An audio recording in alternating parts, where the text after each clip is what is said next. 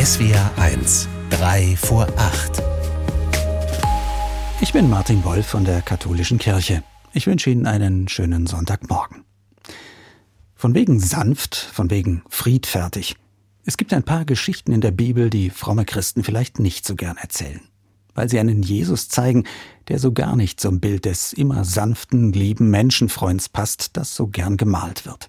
Die vielmehr über einen Mann berichten, der sich respektlos benimmt, ja, der sogar zu Gewaltausbrüchen fähig ist. So eine Geschichte ist zumindest heute in den katholischen Kirchen zu hören. Erzählt wird, wie Jesus nach Jerusalem geht. Er will das jüdische Passiafest mitfeiern. Als er in den Vorhof des Tempels kommt, ist dieser, wie üblich zu dieser Zeit, voll mit Händlern, die alles Mögliche, vor allem aber Opfertiere anbieten. Die werden nämlich im Tempel gebraucht. Damals nichts Besonderes. Auch Jesus wusste das. Nur dieses Mal nervt es ihn offenbar ganz gewaltig. Im Tempel, so meint er, habe so etwas nichts verloren, nicht mal im Vorhof. Es ärgert ihn so sehr, dass er anfängt zu wüten. Er wirft die Stände der Händler um, macht sich sogar eine Geißel und drischt damit auf die Leute ein. Zugegeben, sympathisch und vorbildlich wirkt so ein Ausraster nicht gerade. Manche Gelehrten meinen, dass er mit dieser Aktion überhaupt erst in den Fokus der damaligen Behörden geraten sei. Wie dem auch sei.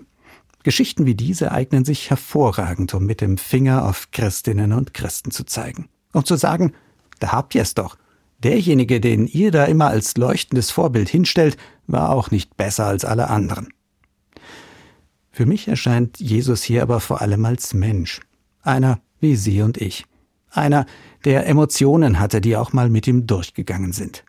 Weil er für seine Sache zutiefst gebrannt hat und weil ihm dieser Ort der Begegnung mit Gott viel zu wichtig, ja heilig war, um auch als Platz für Geschäftemacher durchzugehen.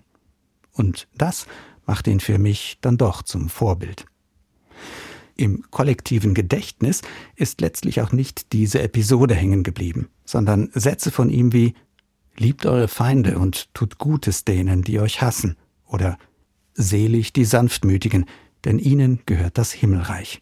Sätze für die Ewigkeit. Allein das spricht schon für sich. Und wie die Bibel es schildert, hat er das auch nicht nur gesagt. Er hat es gelebt und ist sogar dafür gestorben. Am Ende kommt es auf die Gesamtbilanz seines Lebens an. Jedes Lebens, auch meines eigenen. Denn sie ist es, die vor Gott zählt, den Jesus liebevoll, aber Papa genannt hat. Martin Wolf aus Kaiserslautern, Katholische Kirche.